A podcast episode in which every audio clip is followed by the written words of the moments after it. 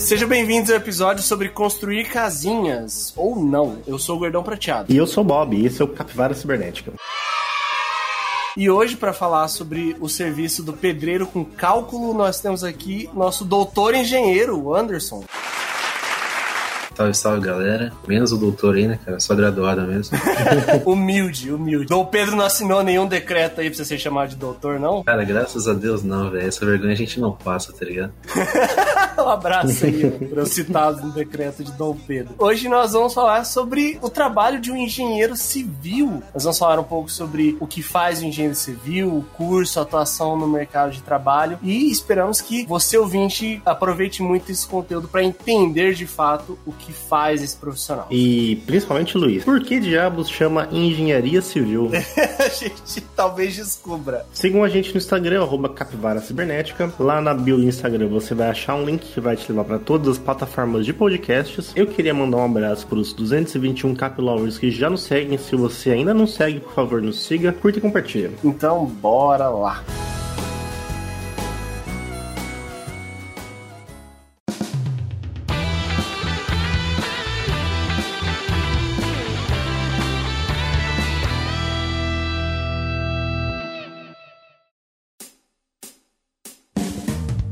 Antes da gente falar sobre o nosso tema principal, hoje nós vamos falar sobre nossas notícias bizarras. E a primeira é a seguinte. Centenas de pássaros mortos caem ao mesmo tempo no México centenas de aves migratórias foram flagradas em vídeo caindo no chão por uma câmera de segurança na cidade. Ah, não vou saber esse nome nem a pau, cara. Cua... Deixa eu ver que eu tô bom de mexicano esse tempo atrás.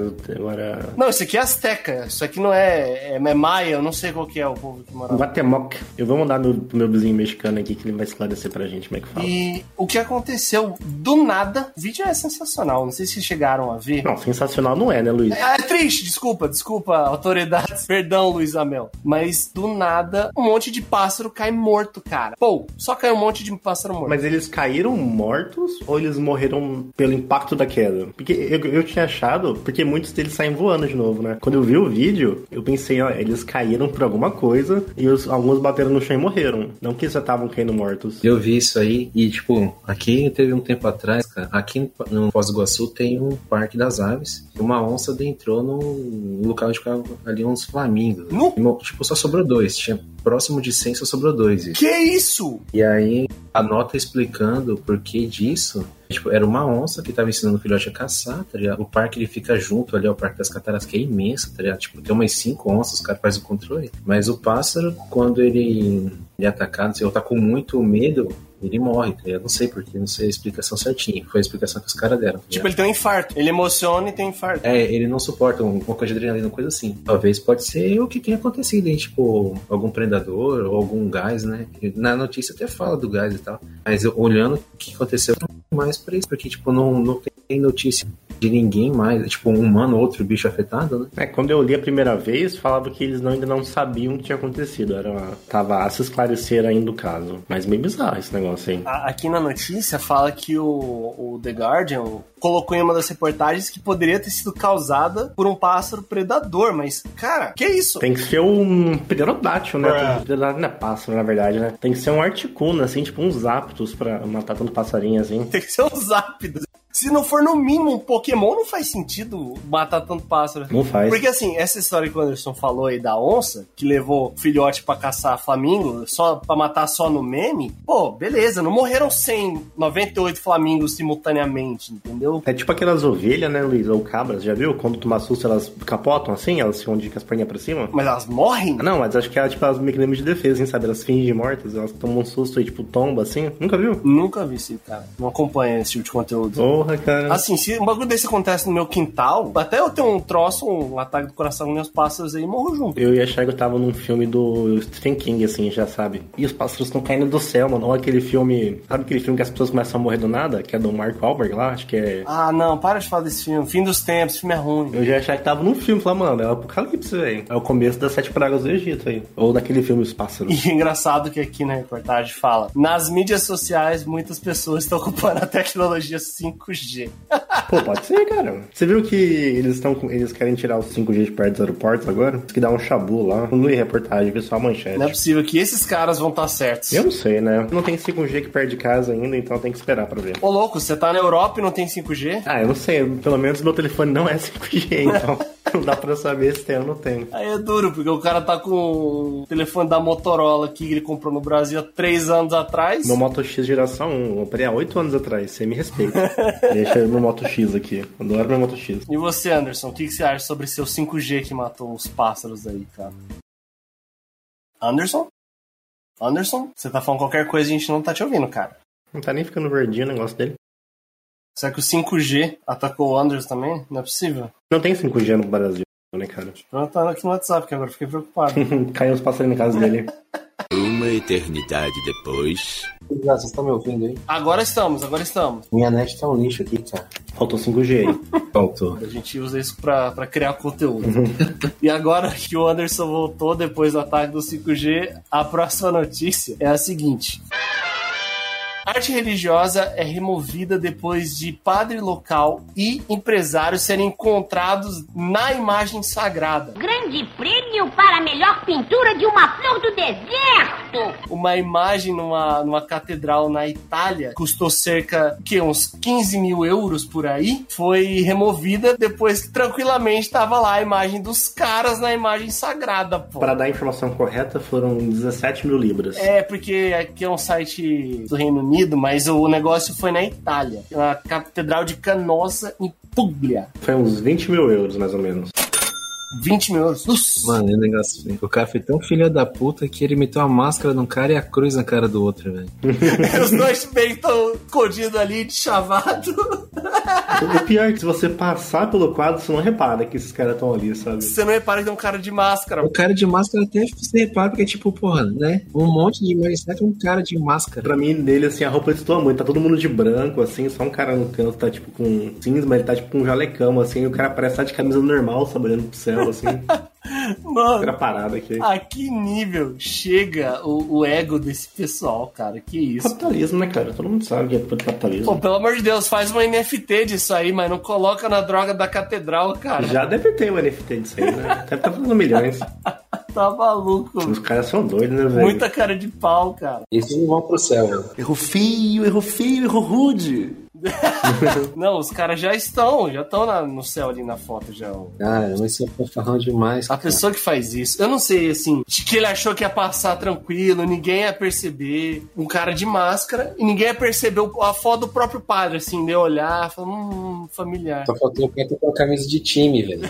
Se ele tivesse túnica ali de boa no cantinho, passava de boa, ninguém ia reparar. Não, é só um cara genérico de túnica no cantinho ali, de boa. Mas é burrice porque é o próprio padre da catedral, cara. Como que as pessoas não iam perceber um negócio desse? Às vezes é um parente, né? Um tataravô, assim, né? Então, a justificativa do, do artista foi que ele queria mostrar às autoridades que representam a comunidade e tal. É isso, cara. Paguei o cara meu rosto lá, eu, eu concordo com esse cara Isso aí. é duro colocar na droga da catedral, pô, mas. Eu lembro quando o Tony Soprano, o Sopranos, mandou fazer um quadro dele com o cavalo dele, ele pintou o rosto dele no quadro. Por que que eu não vou pintar o rosto? Sopranos é obra biográfica. O quadro, ele é a foto do, do passado, cara. É a mesma coisa. Os netos vão olhar e falar, realmente, aconteceu. Falar, olha, nosso avô, nosso avô ajudava a igreja, olha, nossa família é legal. É que nem aquela, aquela pintura lá de Dom Pedro I, lá da Independência, que é um negócio mó heróico, mó bonito, e na verdade não foi nada. Mas as pessoas acham que é aquilo ali, pô. Aquilo ali foi O independente. pessoal acha que Jesus é branco, loiro, do olho azul, porra. Exato!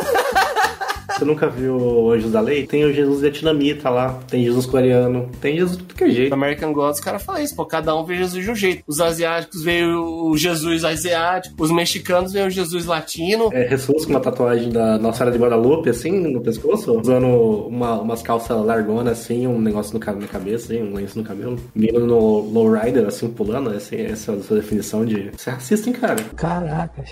Estereótipo, hein? Isso, parabéns, Bob. Cheio de estereótipos você, hein? Mas enfim, é. Arte, cara. Arte é isso. Você não pode. Não pode colocar padrões na arte. Você não pode criticar a arte. A arte não se critica. A arte se aceita, né? É, arte é arte, cara. Você sabe fazer? Eu não sei ainda. Pior que é bom bonito a arte, pô. É bonito, o quadro é legal. Maravilhoso. Tirando o cara e o padre, o quadro é legal. Não, com o cara e o padre. É mó bonito. É bem. É muito decente, pô. E você imagina o tamanho disso aí, cara. Deve ser grande, hein? Porque por esse, por esse preço aí não é um 3x4, né? Definitivamente não é. Mas, voltando ao que eu falei, se fosse NFT seria muito mais. Muito mais dinheiro. Isso, tá valendo 15 milhões já. Ixi, tá maluco. Bonita arte, parabéns aí pra pessoa, muito talento, pouco caráter. Parabéns.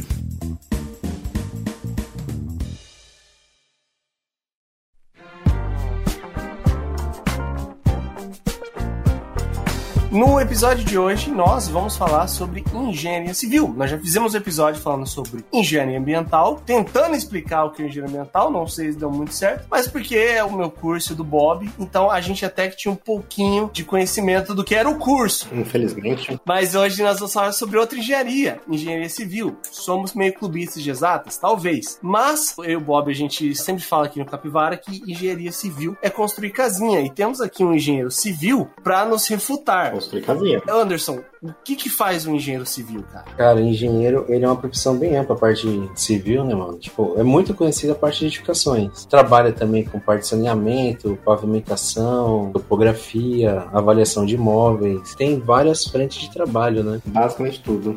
É uma das engenharias mais amplas que tem? Eu acredito que sim, cara. É que funciona assim, mano. Você tem uma distribuição de atribuição muito ampla, mas na faculdade você vê poucas coisas, né? Então, tipo, fica muito limitada a sua visão conforme aquilo que você estuda, né? Porque, pô, eu penso o seguinte: no curso de engenharia ambiental, que você tem muita limitação do que você pode fazer. No curso, você acaba já tendo muitas coisas de diversas áreas, conteúdo muito amplo e muito generalista ali. Imagina um curso de engenharia civil, cara. Imagina um engenheiro civil, o tanto de coisa que ele deve ver durante o curso dele, que ele não vai aplicar, sei lá, 80% do que ele vê, porque ele vai especializar em alguma coisa. No curso a gente vê pouca coisa, assim, porque que nem eu formei na Federal, né? E o curso da Federal é basicamente estruturas em concreto armado, tá ligado? Você passa ali três anos fazendo as matérias básicas, nas matérias básicas, depois vem e é concreto armado. Estrada você vê bem porcamente, saneamento ali, tipo, que é drenagem, água, esgoto, coisas. Você vê seis meses, mas, tipo, muito porcamente. Aço madeira, tipo, assim, tem lá pra falar que tem. Que nem hoje eu trabalho com as coisas que eu nem vi na faculdade, mano. Que eu, tipo, eu trabalho até com pavimentação, que eu vi basicamente, mas eu estudei muito por fora. E faço avaliação de imóveis e perícia judicial, tá ligado? Daqui a pouco a gente ainda vai falar do curso, mas imagina assim, no nosso curso mesmo de engenharia ambiental, não ensinaram a fazer um licenciamento ambiental, que é o serviço mais cachorro que tem. Imagina,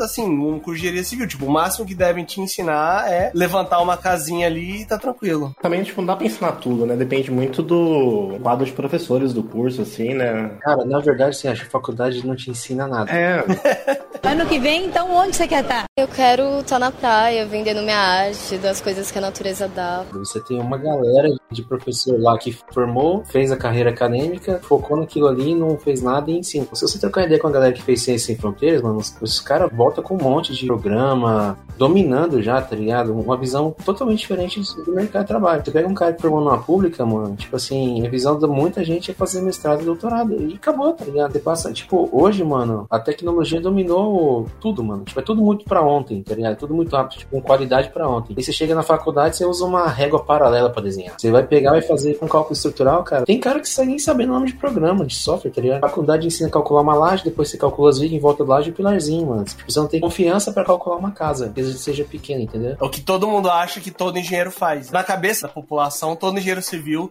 sabe construir uma casinha. Não, mano, você sai muito assim, tipo, sabe muito de concreto, vai saber quantificar material, qualquer um sabe construir uma casinha, né? Claramente um babaca. preparado pra trabalhar, executar, projetar assim, só com experiência mesmo, tá ligado? Inclusive, eu tenho até que te perguntar, o que que um engenheiro civil não pode assinar numa obra assim? Licenciamento ambiental a gente não pode fazer de tudo, né? Poucas coisinhas a gente pode fazer. Mas antes podia, né? Antigamente. Não, antigamente tudo que ambiental fazia, civil podia fazer. Pra você ter uma ideia, o profissional antigo pode fazer o que ambiental faz, né? Sim, tanto que a gente até conversou com isso no nosso episódio sobre engenharia ambiental, que os nossos professores lá na UFMS. A geração que eu e o Bob, e você também fez ambiental lá, a gente pegou, eram engenheiros civis ou agrônomos, mas pouquíssimos eram engenheiros ambientais. Hoje a gente tem um quadro maior de engenheiros ambientais lá. Não que isso mude alguma coisa É, na prática, né? mas além do licenciamento ambiental, que mais que não pode numa obra? Vamos supor que você vai levantar um centro comercial. Pra construção, cara, civil pode fazer tudo. No caso, que vai barrar licenciamento ambiental e que engenheiro civil não pode trabalhar com geodésia, né? Topografia física ali, tipo, batidão. Explica pro ouvinte o que é isso. Geodésia é tudo que envolve satélite, né? No caso, tipo, GPS, esse processamento de dados em cima de com, com satélite, não, não tem como a gente trabalhar. No caso, ele ia pegar um teodolito, uma estação total e ir pra campo. Isso a gente pode fazer. Pro ouvinte que não sabe também, o que, que é a estação total? É aquele aparelho, não sei se os ouvintes já viram, quando as pessoas vão fazer um levantamento, chama de topográfico, mas seria o nome certo é plano altimétrico, né, Anderson? Altimétrico,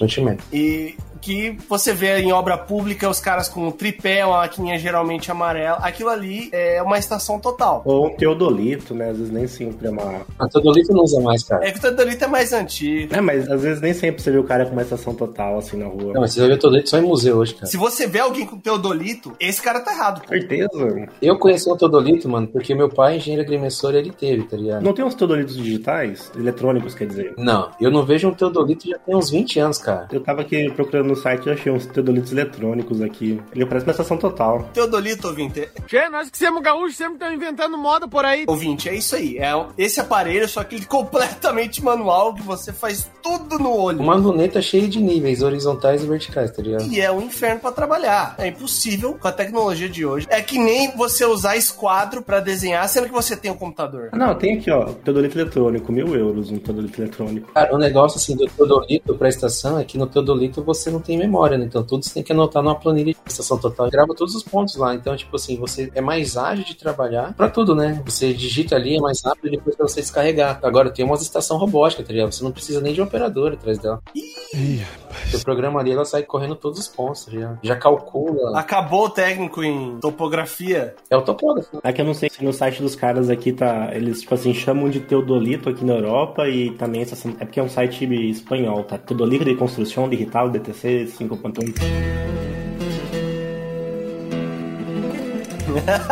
É que, tipo, cada região tem uma definição. É, eu não sei se Teodolito aqui é estação total. Se você for pegar na parte de asfalto, você pegar a América, eu consigo da Argentina tem lá nos Estados Unidos. A gente chama de asfalto, tá ligado? Na Europa já chama de betume. É, então, eu acho que talvez mude o nome. Mas assim, Anderson, em obras maiores, por exemplo, porque o engenheiro civil, você falou, para uma casa, uma obra pequena, ele pode fazer tudo. Ele pode inclusive fazer ali o projeto elétrico que muita gente acha que quem faz é um engenheiro eletricista. Pode fazer o projeto arquitetônico arquitetônico que muita gente acha que quem vai fazer é um arquiteto, mas o engenheiro civil ele pode acabar mexendo com tudo isso. Mas em obras maiores, existe um limite assim sobre a autonomia do engenheiro? Funciona assim, ó. Projeto arquitetônico, cara, eu não sei de que data, mas tem uma restrição que agora só arquiteto pode fazer. É, arquiteto também pode fazer tudo, né? O Cal é muito forte, cara. Putz, mano. O Cal ele pegou tudo e falou: não, vamos fazer tudo, literalmente tudo. Eu odeio fazer projeto arquitetônico, tá ligado? E eu nunca gostei, tá ligado? E minha irmã é arquiteta, então, pra mim foi um negócio assim que eu nunca mexi. Não, não fez diferença, tá ligado? Agora, sim, por exemplo, projeto elétrico, a gente pode fazer só até baixa tensão, né? Que é 75 kW. Que é um sobrado, bem dizer, tá ligado? Aí, pra cima disso, é só engenheiro eletricista e tal. Mas, na real, o engenheiro civil ele incomoda todo mundo, cara. Sim. Como todo mundo. A verdade é que ninguém gosta de engenheiro civil. Quem é de outra engenharia que precisa trabalhar com engenheiro civil não gosta de engenheiro civil. Nem de agrônomo. E de agrônomo também. Um abraço pros agrônomos aí. Aliás, deixa eu contar pros ouvintes por que que chama engenharia civil. Você sabe, Luiz? Não sei se o Anderson sabe o que que chama engenharia civil. Olha lá, manda. Talvez o Anderson saiba. É que, tipo, desmembrou da engenharia militar, né? Que, tipo, era todo o militar que dominava e aí a atribuição começou a correr pra civis. É, aham. Você tinha engenheiros, né? Que eram todos do corpo militar. Daí começou a ter engenheiros que não eram militares. Aí, ah, chama de engenheiro civil. Era qualquer coisa que era de engenharia que não era feito pelo exército. Aí ficou civil. Pô, e tá aí até hoje. Até, até hoje. Você dá que nome, né? Engenharia de construção? Ou engenharia de casa? Ou engenharia do quê? né? Não, mas engenharia de construção, lá nos Estados Unidos mesmo, você tem esse nome, cara. O curso que eu fazia lá, as matérias que eu fazia faziam parte do curso de engenharia civil de construção e ambiental. Era tudo a mesma coisa, entendeu? Aqui chama engenharia civil também, aqui na Alemanha. Chama civil engineer. Tem um monte de gente aí que estuda isso. Isso. Que estranho, porque poderia ser tranquilamente assim, engenharia de construção o nome. Acho que é, faria muito sentido, ou pelo menos eu acho, né? Mas tem alguma atuação aí meio escondida que a população não sabe, Anderson, para um engenheiro civil? Todo mundo acha que para fazer avaliação para vender qualquer coisa é um corretor. O corretor não pode fazer avaliação. Na lei que institui lá o direito da profissão de corretor de imóveis, não tem avaliação de imóvel lá. É exclusivo de engenheiro e arquiteto, tá ligado? Tipo, o cara do Cresce lá, que tem o Cresce dele, ele só pode vender o imóvel? É isso? É, ele vende, ele não pode fazer uma avaliação de imóvel. Aí os caras inventaram que pode fazer um parecer técnico, mas se você entrar na justiça com esse parecer técnico, não tem valor nenhum. Então,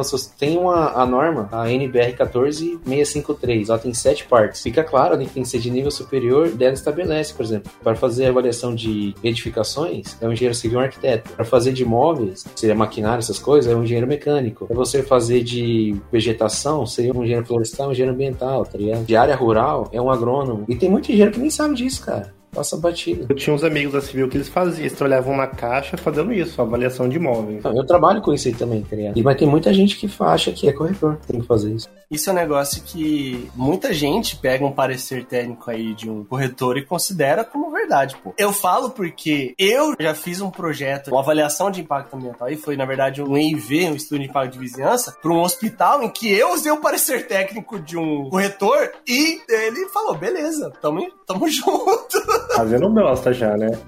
então não pode, cara. Tipo, um documento oficial seria um laudo técnico e o corretor não pode mexer. Ele não emite documento. Caraca. E quem que pode fazer o trabalho que o engenheiro civil faz, já que o engenheiro civil faz tudo? Depende da área que você vai atuar, tá ligado? Por exemplo, se você for trabalhar com saneamento, o engenheiro ambiental. Ou um biólogo, dependendo da parte do, do que for fazer, né? Água, esgoto, uma coisa nesse sentido. Arquiteto também tem muita atribuição de civil. O arquiteto pode fazer projeto estrutural? Cara, eu não sei se pode fazer. Já ouvi a história de que muito arquiteto fazendo um projeto estrutural aí. Será? Vamos procurar. Eu vejo uns arquitetos que só sabem fazer projeto interiores, tá ligado? Então, assim, não conheço nenhum arquiteto que faz estrutural, cara. Ó, até dentro de civil tem pouco engenheiro civil que sabe fazer estrutural. E estrutural, eu acho que é o negócio mais, assim, único, né? Mais especial ali do, das pessoas que eu conheço. Falam que, tipo, é o capeta ali, é o troço que é difícil. E é um negócio que tira a vida das pessoas se você cagar o pau. É, é onde você não pode errar, né? Cara, Talvez, ó, de fazer uma ponte, fazer um prédio e tal, deve ser foda. Agora, pra casa, assim, é simples, tá ligado? O barracão não é esse bicho de sete cabeças. Igual eu te falei, cara, na faculdade é muito ruim. Se você não for atrás depois, você fica parado. O que acontece muito hoje, mano? A galera forma, muita gente já entra que, é, que engenharia é tocar obra, tá ligado? Tocar obra, tocar obra, tocar obra, aí o cara forma aquele engenheiro mochila, né? Fica nas costas do mestre de obra ali. É um sinal do, da engenharia tá desvalorizada hoje, tá ligado? Você tem muita galera que fez a faculdade de qualquer jeito, pegou um nicho ali, fica naquilo e vai, tá ligado? Por exemplo, pavimentação é um trampo foda do caralho. Não é à toa que não tem legislação deficiente no Brasil até hoje. Nossa. Não é à toa que o asfalto nosso não dura 10 anos. Ah, pra você ter uma ideia, tipo, a gente trabalha com pavimentação recente, desde 1900, bem dizer, né? Da forma que a gente trabalha hoje, 1930.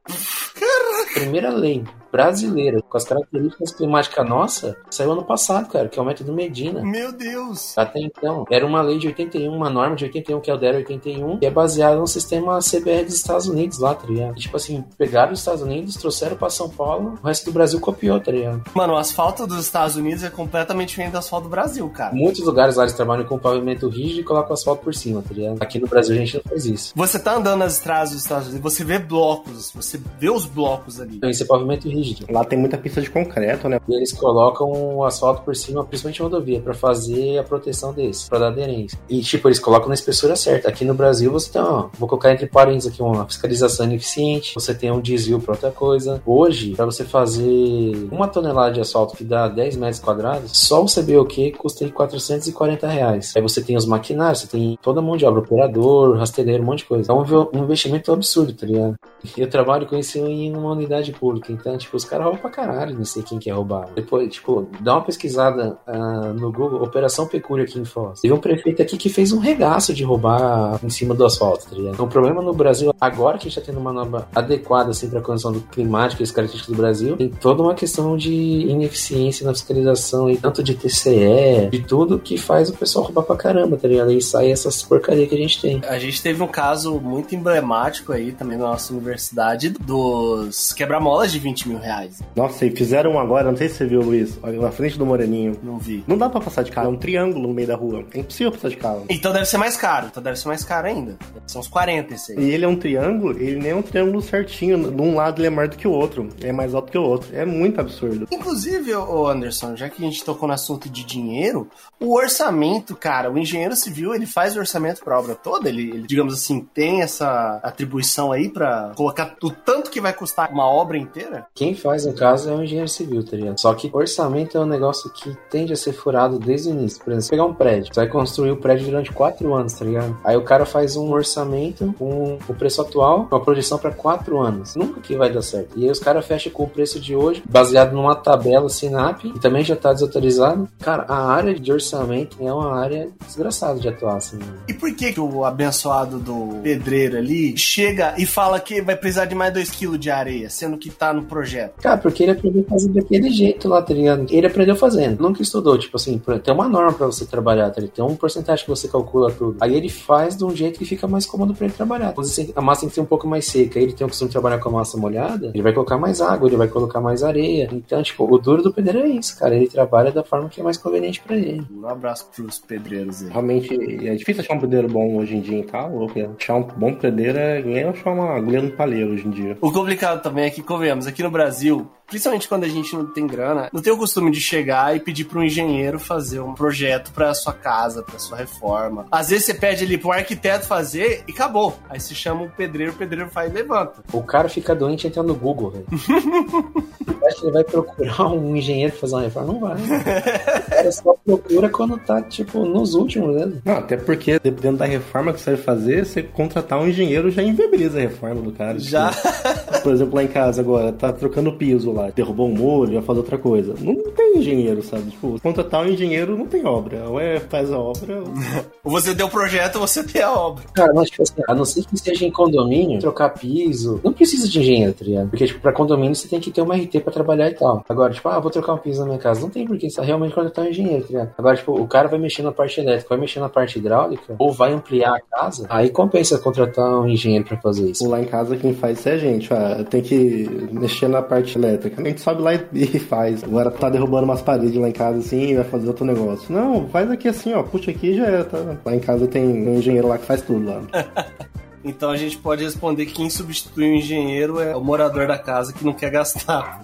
O morador da É o morador da casa. Você vai ali, ó. E arquiteto também. Você vai falar, vou chamar arquiteto. Não, aqui, ó. Sobe a parede aqui e põe ali um negócio ali já era. Pega o- a trena, acabou. Pra você ver como que engenharia é foda. Se você vai pro Rio, cara, tem aqueles tour que passa pela favela, tá ligado? E o que vem de gringo pra ver as estruturas e os caras pagam um pau do caralho pra aquilo lá, sabe? Mano, aquilo ali é de tudo errado. Não falo nem da construção, tipo, é um puta de um problema social que só você amplia e a galera idolatra, tá ligado? Daí você passa no Regina Casé da vida como se fosse uma coisa bonita do caralho, assim, sabe? Orgulho nacional. Isso, de uma forma assim, fortalece a galera que faz errado a parada, tá ligado? Se você colocar na cabeça pra fazer, planejar um negócio acontecer, você fazer certo é o jeito mais econômico de fazer, cara. Tanto que, infelizmente, aqui nessa semana que a gente tá gravando, ocorreu aquele caso de Petrópolis. Mais de 136 pessoas mortas, mais de 200 desaparecidos, por questão de construir no pé do morro. Infelizmente, cara, fazer o quê? Todo um contexto socioeconômico que levou a isso. Pô, você constrói um negócio sem uma fundação, cara, Você não lembra que uns tempos atrás caiu um prédio no Rio também? No Rio tá caindo prédio todo dia, cara. Aqueles prédios da milícia lá, que a milícia constrói os prédios. Eu conheço Petrópolis, tá ligado? Só a parte histórica ali que é bonita, mano. O resto é uma desgraça, tá ligado? E aí os caras impermeabilizam morro, já a área já é imprópria pra construir. E tem umas mansão que, cara, eu tava assistindo o jornal hoje. sim, Uhum. É complicado, cara. Às vezes você tem ali um planejamento urbano, um, código diretor e tal, mas não tem fiscalização, ou os caras subornam e tal. É foda, mano. Ou no Rio é a milícia, né? Você vai fazer o quê? não é fácil ser engenheiro civil no Brasil.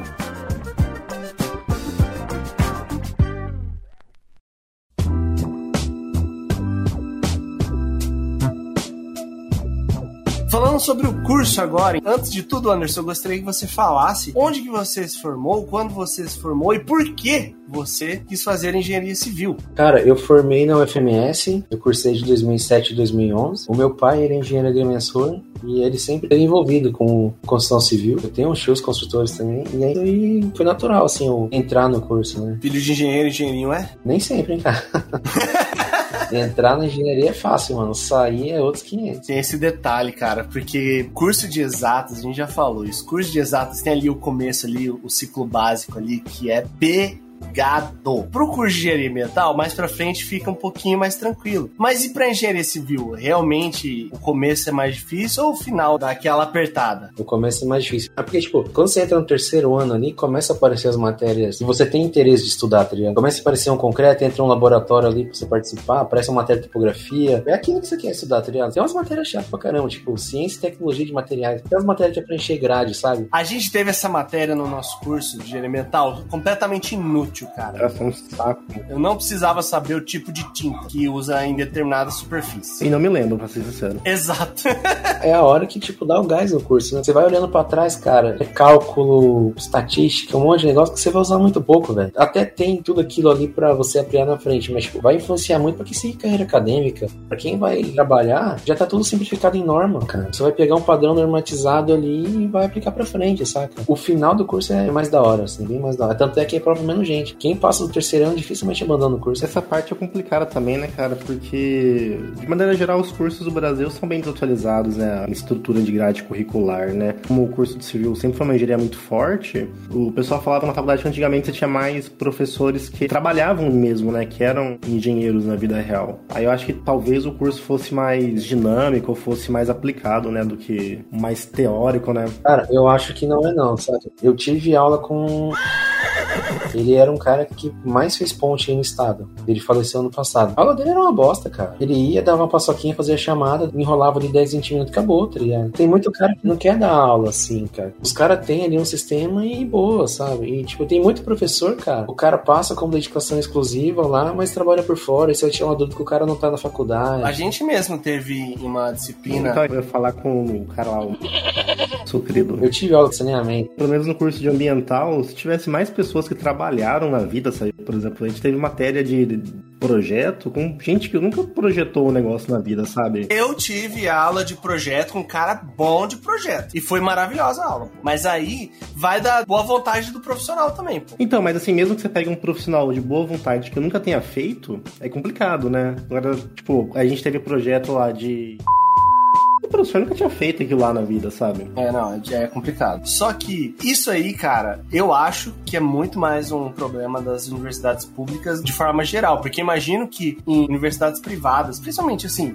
grandes universidades, o foco deles no mercado de trabalho é muito maior, então você vai ter profissionais com experiência e que também provavelmente tem um pouco de didática, senão é demitido.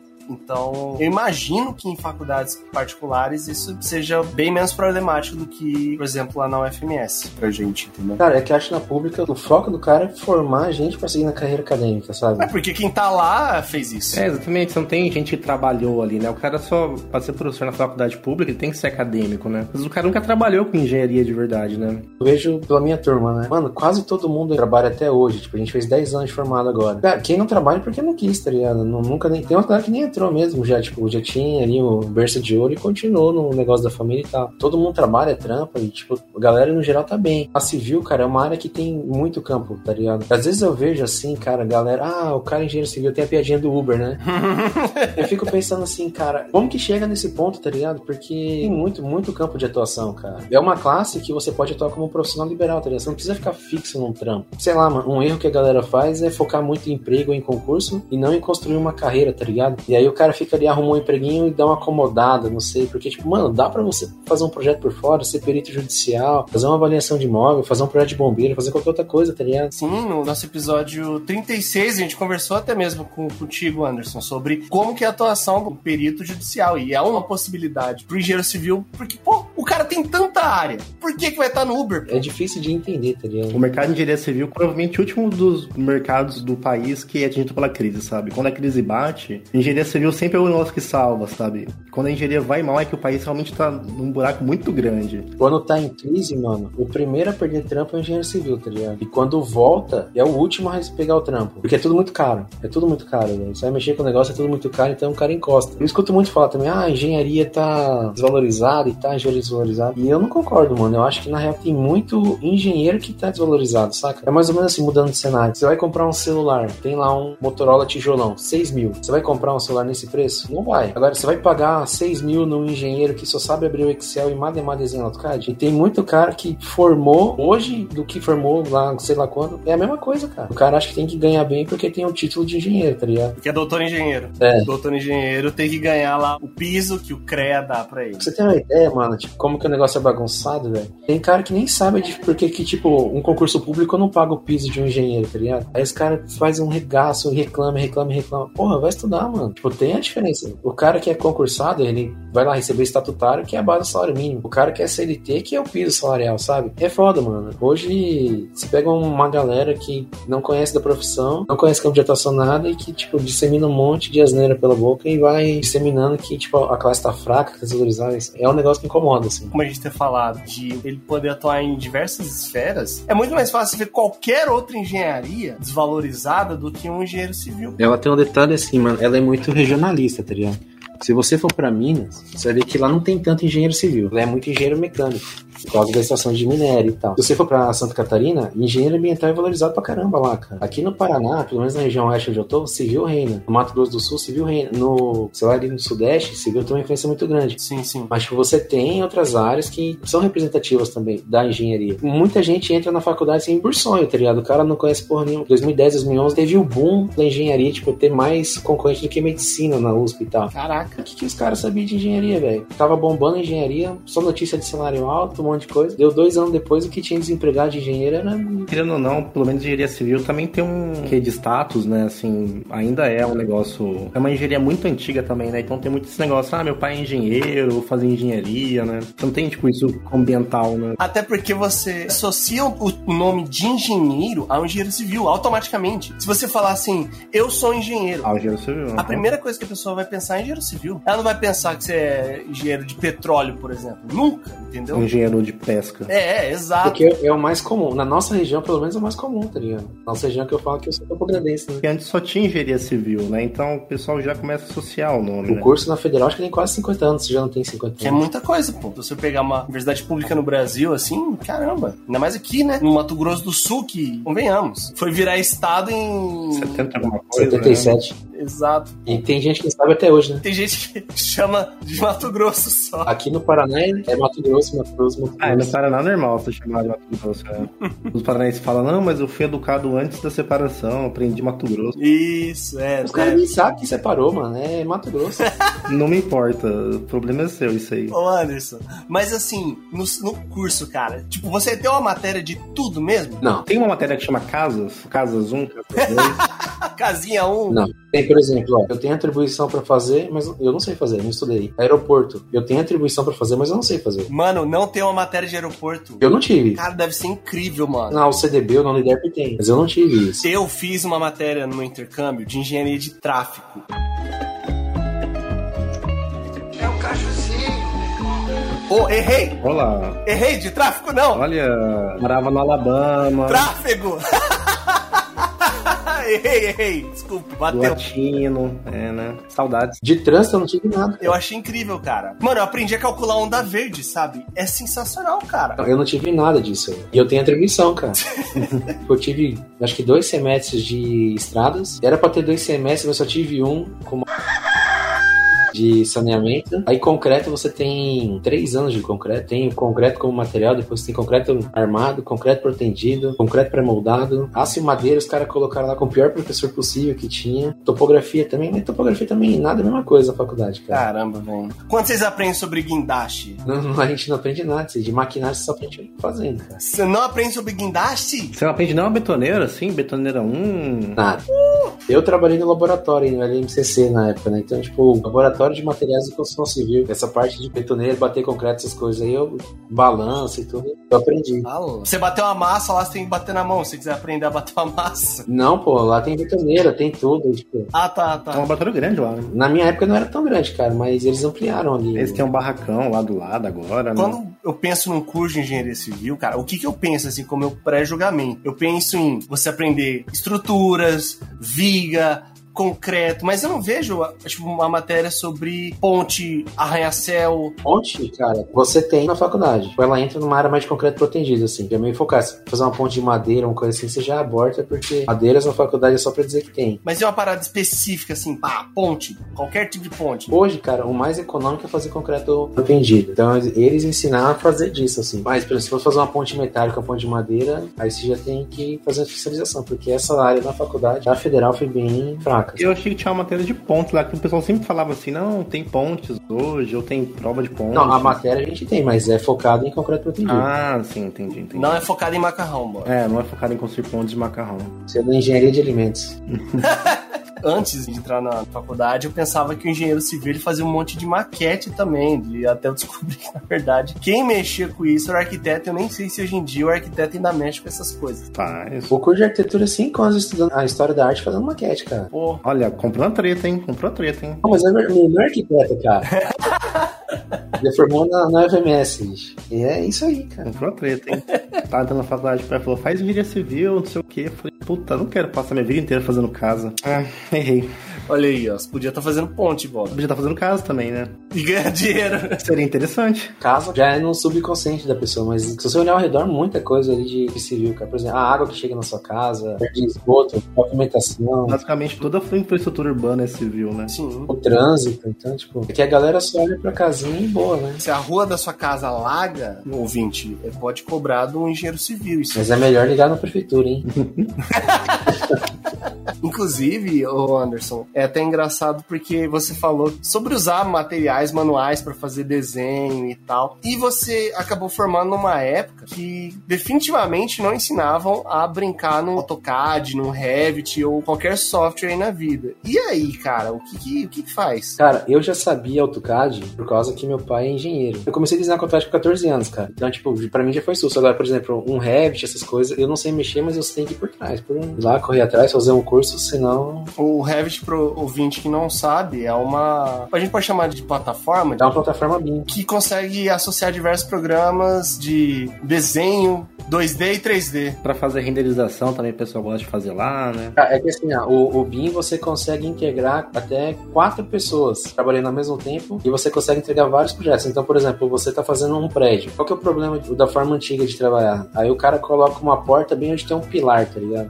Então o cara coloca um- uma tubulação onde tem um pilar. Quando você trabalha em BIM, você já tem uma visão completa de tudo. Então você corrige esses erros que antes eram vistos só na obra. Você consegue integrar tudo ainda na fase de projeto. Ah, eu lembro que o pessoal ainda falava que Revit era bom porque, não sei se era Revit, você conseguia ou desenhar o 2D, ele já dá o 3D, ou você fazia o, ele já fazia os cortes automáticos, tinha uma parada assim que... Ele te dá orçamento, ele faz, faz muita coisa já, já antecipa. Isso aí faz projeto estrutural? Assim, tem, tem os programas em BIM que fazem. Da AutoQI, que eu esqueci o nome dele agora, mas a maior parte hoje dos programas eles fazem o Eberic. Isso, eu já ouvi sobre ele quando tava na empresa Júnior. A AutoQI, por exemplo, todos os programas dela hoje são em BIM, então ela já faz essa integração e tal. O problema, cara, por que, que o BIM não pegou ainda? Uma que é muito caro o programa. Os caras aprenderam assim que se fizer o programa em CD, arquivo físico, vão piratear. Eles vendem de tudo na nuvem. Então, tipo, você paga 8 mil por um, um ano de serviço. Nossa! É porque é o seguinte, você falou sobre ter poucos profissionais que saem da universidade ou,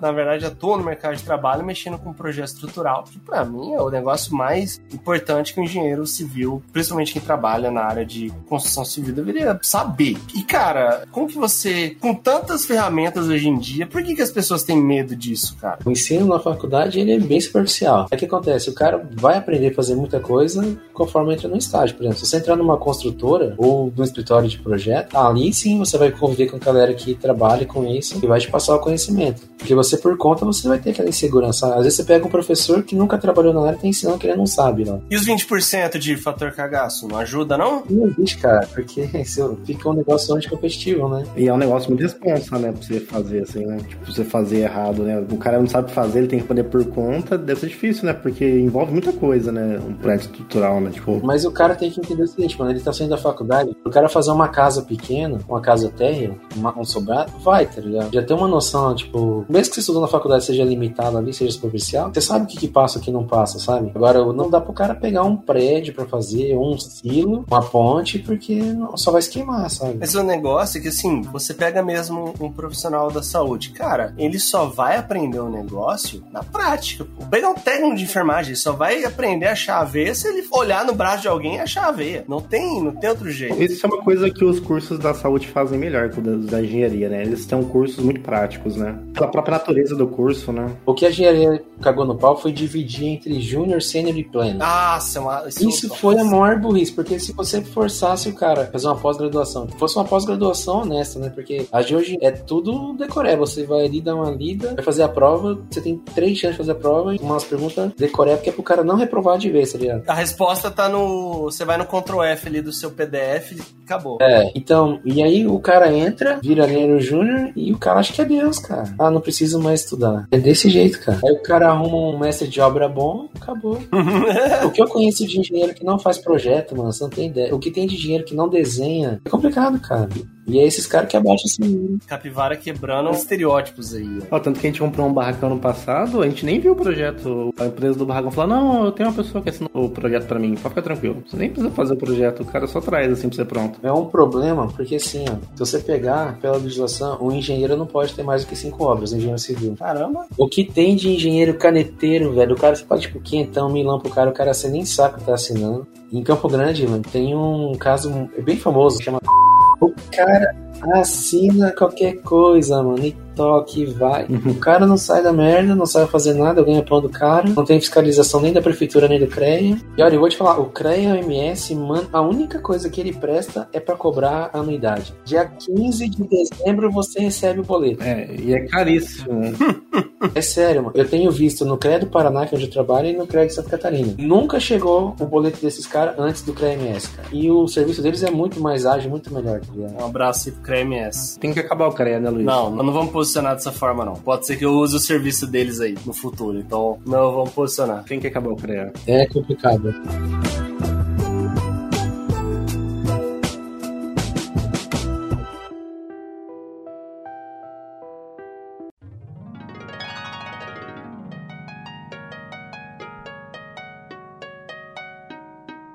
Aproveitar que a gente tá falando sobre atuação, Anderson, primeiro eu gostaria que você fizesse um pequeno portfólio aí do que você já trabalhou para os ouvintes terem noção de qual que é a sua experiência na área também. Cara, eu formei na Federal em 2011 e aí em 2012 eu comecei a trabalhar como autônomo. Comecei a trabalhar com loteamento de início, eu fazia parte de infraestrutura, né? Que é o que, basicamente? Pavimentação, drenagem, a rede de água e rede de esgoto. E aí eu comecei, já também fazia uns projetos na prefeitura de aprovação para construção, né? Regularização de imóvel. Aí com o tempo fazendo constituição de condomínio, incorporação. E eu, eu trabalhei assim durante sete anos. Comecei a tocar obra, fazer projeto e tal. Quando você construiu sua primeira casinha? Foi 2013, foi a primeira casa que eu, que eu construí. Dois anos depois de formado. Bem dizer, foi um ano depois, cara. Foi em janeiro de 2013 eu já comecei ela. Ah, Foi a primeira. Ah, sim. Tipo, construção de casa eu fiz pouco, mano. Acho que eu fiz umas umas oito. alguma muito complexa ou todo padrãozinho? Eu fiz oito casas térreas em, em Campo Grande. Aí eu fiz. O, eu participei da construção do, do prédio do MP ali perto da Uniderp. Nossa, que massa. E tem a, a, a sede de. Eu não sei se é de campo que é. Ali na rua Amenda, também do Ministério Público. Eu só não fiz o projeto estrutural lá, que é de estrutura metálica. Mas aí eu fiz todos os projetos e, e toquei a obra. Foi em 2019 eu mudei pra Foz, né? Recebi o convite aqui da prefeitura para trabalhar com pavimentação. E aí eu tô aqui. Daí eu, eu trabalho na prefeitura com, como diretor de manutenção viária. E aí eu mexo como perito judicial aqui né, no Paraná. Em outros estados. É até interessante você falar sobre isso, porque você tá dentro ali do- dos serviços públicos ali e você atua mais como engenheiro resolvendo problemas ou como gestor? Na prefeitura como gestor. Muito pouco, assim, tipo, a parte de engenharia. Só pra apagar um incêndio mesmo, mas é, é mais como gestor. Na parte de perícia é mais como engenheiro daí, né? Tem que visitar ó, visitar empreendimento, avaliar. Cara, assim, ó, dentro da prefeitura, como eu trabalho com pavimentação, eu faço muito é, documentação. Aí, tipo, tem a galera que acompanha as obras, né? E eles me passam um relatório, em cima do relatório deles, aí eu, eu faço planejamento de trabalho. O que eu faço mais como engenheiro, quando eu trabalho com perito. E daí tem as avaliações de imóveis, tem as, as caracterizações de patologias, problemas e tal. Por enquanto é isso. Eu ainda pretendo, segundo semestre, começar a divulgar aqui para trabalhar com SCIP e loteamento, né? Cara, como eu, tô aqui três anos, mas eu peguei dois anos de pandemia. Me deu uma atrapalhada aqui na, na divulgação do serviço e tal.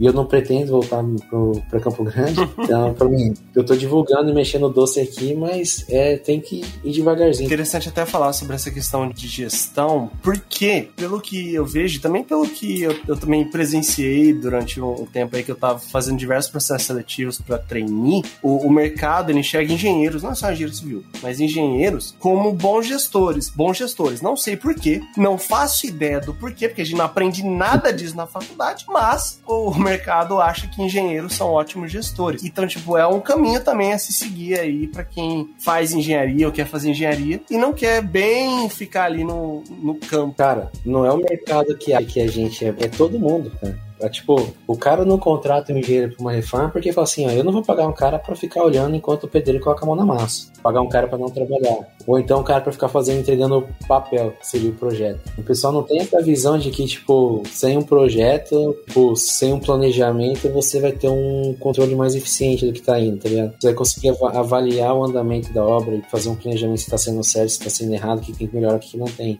o que tá sendo errado que, e como melhorar isso. Então, cara, engenharia, mano, tipo, de forma geral, ela incomoda muita gente, mas é muito na parte, na gestão pública, na parte pública, na, como gestão. Dificilmente você passar no concurso e vai trabalhar e pegar canteiro de obra. Isso aí só pra quem for no, no meio privado mesmo, e aí você vai se fuder pra ganhar um salário bosta.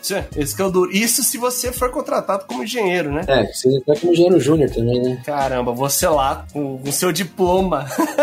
é, até porque na obra, né, só precisa de um engenheiro, né? Não demais, né? Por que, que você contratar dois engenheiros na mesma obra, né, Luiz? Até porque nas obras, né? Não é na obra, é nas obras. Pode contratar um e contratar um monte de auxiliar. É engraçado porque, assim, para muitos lugares o engenheiro civil, ele é ele é o faz tudo, pô. Se a empresa tem um contrato com um engenheiro civil, um exemplo disso, até mesmo na, na empresa que minha namorada trabalha, é uma distribuidora de uma distribuidora farmacêutica, e eles têm um engenheiro lá que, pô, se estourou o, o encanamento, o engenheiro vai lá resolver. Se tem algum uma parede lá que tá com a rachadura, o engenheiro vai lá e ele se vira. Passa um gesso na parede, lixa e pinta, né? Já resolve na hora. Mas na sua atuação, o Anderson, do que você já experienciou, porque você tá aí há uns 10 anos trabalhando. Então, o que você acha que, que tipo assim, para quem que você recomenda seguir esse perfil mais de engenheiro? Para quem você recomenda seguir esse perfil mais de gestor? Pensa um cara que se formou agora em engenharia civil, que dica você daria para ele? A dica que eu tô, mano, é não seguir pela manada, sabe? A galera tem muito aqui lá, ah, vou fazer graduação, vou fazer um concurso, ou então vou fazer a graduação e vou tocar obra. Engenharia é um campo muito amplo em, por exemplo, eu trabalho com as coisas que eu não vi na faculdade, cara. e, tipo, são coisas que pouca gente mexe, por exemplo. Cara, eu não conheço ninguém que seja perito judicial. E eu indico isso para todo mundo. Eu não conheço ninguém, tipo, ninguém, cara, que faça avaliação de imóvel.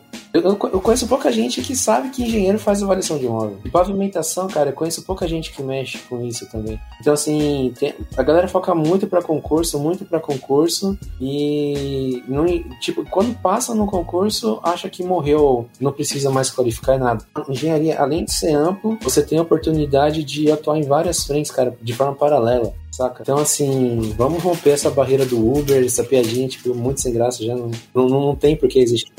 Tá mordido, tá mordido, o Anderson tá mordido. Até porque em Campo Grande né, não tem nem Uber mais.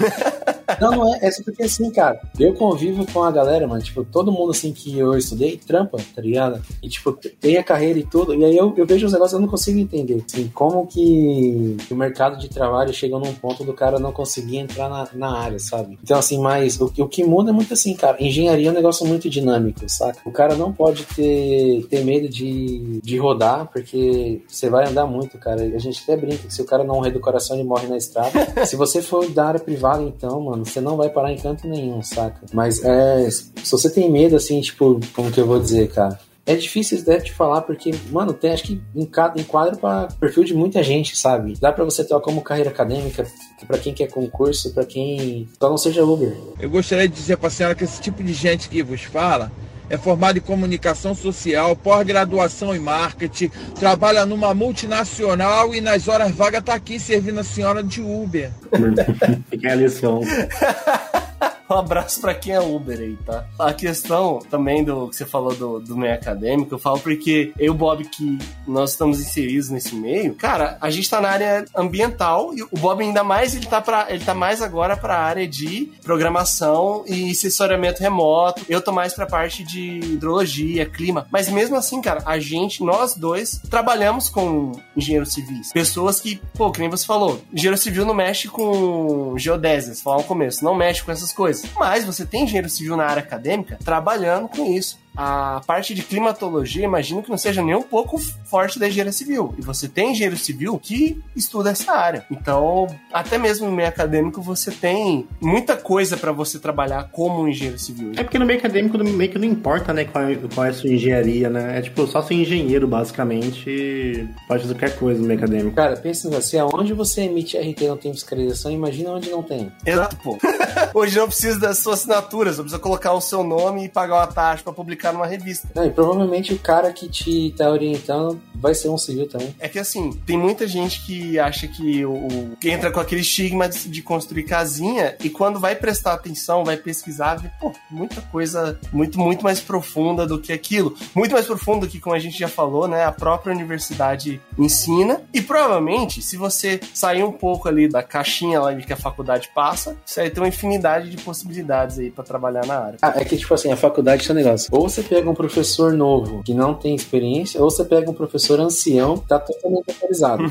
Quando eu formei, cara, só tinha professor ancião, cara. Tipo, tinha uns dois, três que eram, tipo, foda, mas de resto, cara. Ou você pega o cara que não quer dar aula, sabe? Ele quer só fazer pesquisa. Aí dar aula é puramente um, um fardo para ele. É uma consequência. Quando você não pega um professor que só fica acabando com a turma por exemplo. Exato, eu ia falar desse cara aí, porque ele é um caso em que ele atuava no mercado de trabalho, não sei agora e não vou me comprometer, porque ele tem poderes aí que eu não tenho. Tem amigos poderosos, né? É, mas tipo, o cara, ele é engenheiro civil, ele chegava na nossa turma, a gente já falou isso aqui no Capivara, ele chegava pra falar que engenharia ambiental era subcurso e não sei o que, era uma aula que, assim, pra gente não era tão relevante, mas considerando que pra engenharia civil é uma das paradas meio que básicas, imagino, tipo, que a aula não ter sido tão diferente na engenharia civil. O cara só contava história. Era uma aula de três horas e que 30 minutos ele dava aula, o resto ele contava história, falava mal de índio. É normal, né? Você na faculdade você tem aula de aula que é história, é mais história do que aula. Não, mas pô, falar mal do curso de índio não é sempre, pô. Pelo menos tem uma intriga daí, né? Quer dizer, às vezes não. Faz interessante. Cara, e pior que a matéria que ele dá não é uma matéria fácil, não, bicho. É super complexa. É toda a parte de, tipo, você saber se o negócio aguenta ou não. Essa não era tão difícil ainda. Agora, era foda. É, tive essas duas com ele. Bob teve essa segunda com, com ele aí. Eu tive uma segunda com um professor estrangeiro aí, que também não, não foi muito agradável, não, mas. Foi pegada, hein? Essa aí, bicho, foi no fio da navalha essa aí. Não, nenhuma dos dois é, é tranquila, cara. Na minha época ele falava muito do livro 1808. Que eu não conheço, eu não tenho, eu não sou culto. É quando chegou a família a real portuguesa no Brasil, cara. Ah, olha aí. Aí ele vinha e falava, e puta, ele discursava, ele começava a fazer uns paralelos da aula dele com o livro. Era uma merda, cara complicado, gente. E pior que, tipo, o exame dele era lotado de gente, cara. Ninguém sabia porra nenhuma. Se não fosse na cola, ninguém passava, cara. A sorte sua é que você fez civil, cara. Pelo menos só falar do livro. Na nossa turma, provavelmente ia falar do livro no tempo que eu tava fora da sala tomando água e comprando salgado. Jogando truco. Jogando truco.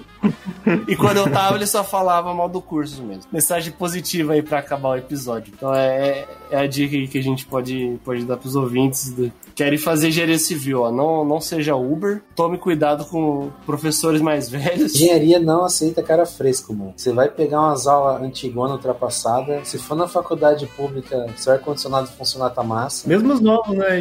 Na nossa sala, teve treta com um professor de engenharia civil que era recém-entrado na faculdade. Aí eu acho que, acho que achamos o problema, hein? Achamos o problema, Pedro. Uma vez ainda eu fiz uma matéria na civil, paguei uma DP na civil, mas era uma matéria da matemática. Teve treta, a professora mandou o aluno sair da sala, falou, ou você sai ou eu saio da minha sala. E ficou aquele climão dentro da sala. Acho que esse ódio aí compartilhado tem motivo, tá? É só a classe, cara. O problema, o problema é a classe, é isso. Um abraço pros engenheiros civis aí, ou futuros engenheiros civis. Vou precisar odiado, com certeza. Das poucas certezas. Principalmente com engenheiros ambientais.